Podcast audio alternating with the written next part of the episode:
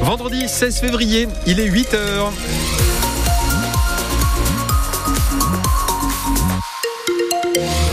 Pas grand chose à vous signaler hein, si vous êtes sur la route, c'est en très clair. Quelques ralentissements, mais très légers au niveau du rond-point de la Vérune et un peu sur la 709 dans le sens de la remontée à partir de Montpellier Sud jusqu'à Montpellier Est. Mais franchement, à part ça, vous roulez euh, tranquillement sur euh, l'ouest de l'Hérault. Un petit ralentissement au niveau de Marossan pour euh, descendre vers Béziers avec des travaux, une zone de travaux qui occasionne quelques ralentissements. Donc, quand vous partez de Marossan pour rejoindre l'ouest de Béziers. La météo, Sébastien Garnier. C'est un temps nuageux qui est annoncé finalement pour toute la, journée. Euh, de la pluie ce matin, mais uniquement dans le Biterrois et sur les hauteurs. Température maximale 14 euh, degrés à Béziers, 15 pour Montpellier, Lunel et 7.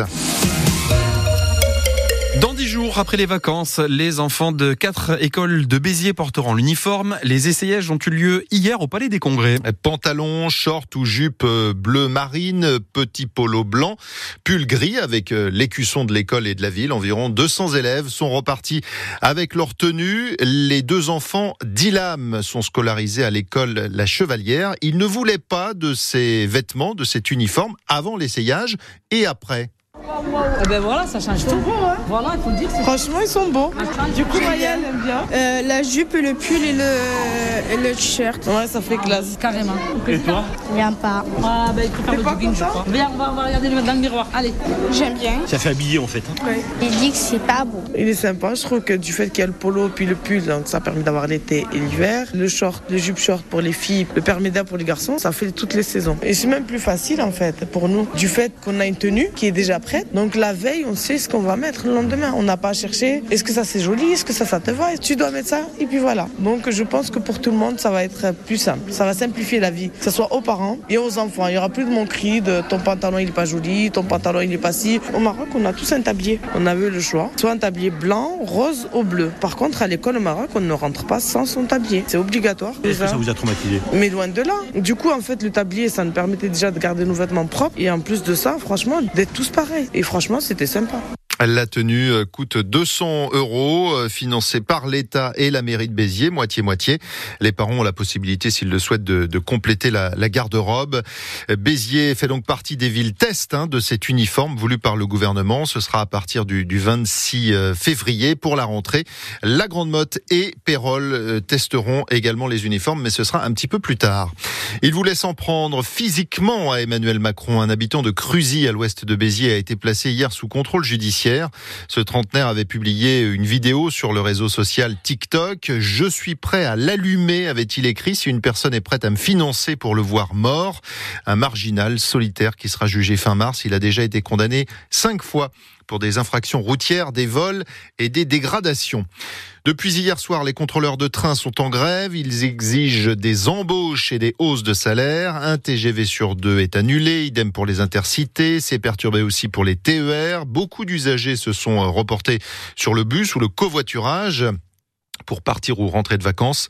Dans ce contexte, des députés et sénateurs de droite relancent l'idée d'une proposition de loi pour interdire la grève pendant les vacances et les jours fériés. Et en raison de cette grève à la SNCF et des vacances, Bison Futé prévoit du monde sur les routes ce week-end. Soyez prudents, la sécurité routière a annoncé hier une hausse du nombre de tués au mois de janvier. Jeanne Mézia, en particulier les piétons et les deux roues. Oui, avec 45 piétons tués le mois dernier. C'est 15 de plus que l'an passé et c'est donc la hausse la plus conséquente enregistrée par la sécurité routière. Il représente 18% du nombre de tués pour le mois de janvier. Une proportion importante. Une attention particulière doit être portée à ces usagers vulnérables, indique la déléguée interministérielle à la sécurité routière.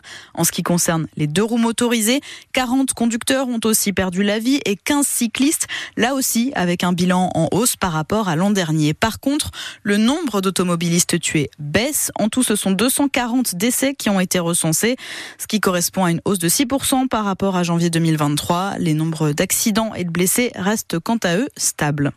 Une action des écologistes hier dans un supermarché à Montpellier, quartier du millénaire. Des élus d'Europe Écologie Les Verts ont collé des stickers sur les produits pour indiquer la somme qui revient aux, producteurs. Ils veulent dénoncer les marges de la grande distribution. Les agriculteurs qui euh, peuvent par ailleurs déposer leur dossier pour demander des indemnisations suite aux intempéries de l'année dernière. Sécheresse euh, qui a fait des dégâts sur la vigne et sur les essaims d'abeilles. Ça concerne 302 communes, mais aussi euh, la pluie du 15 et 16 septembre dans 51 communes de l'Hérault. Les agriculteurs qui veulent être indemnisés ont jusqu'au 15 mars pour se faire connaître. Hier, Marc Fesneau, le ministre de l'Agriculture, était dans les Pyrénées-Orientales pour rencontrer une famille de vignerons victimes justement de la sécheresse.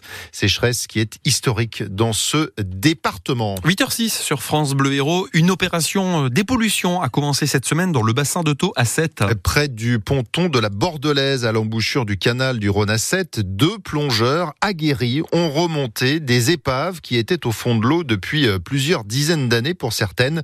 Le reportage de Léonie Cornet. Combinaison sur le dos, il soulève la coque recouverte de vases et de coquillages. Vous avez l'habitude d'aller repêcher des épaves comme ça? Ah, Régulièrement, malheureusement.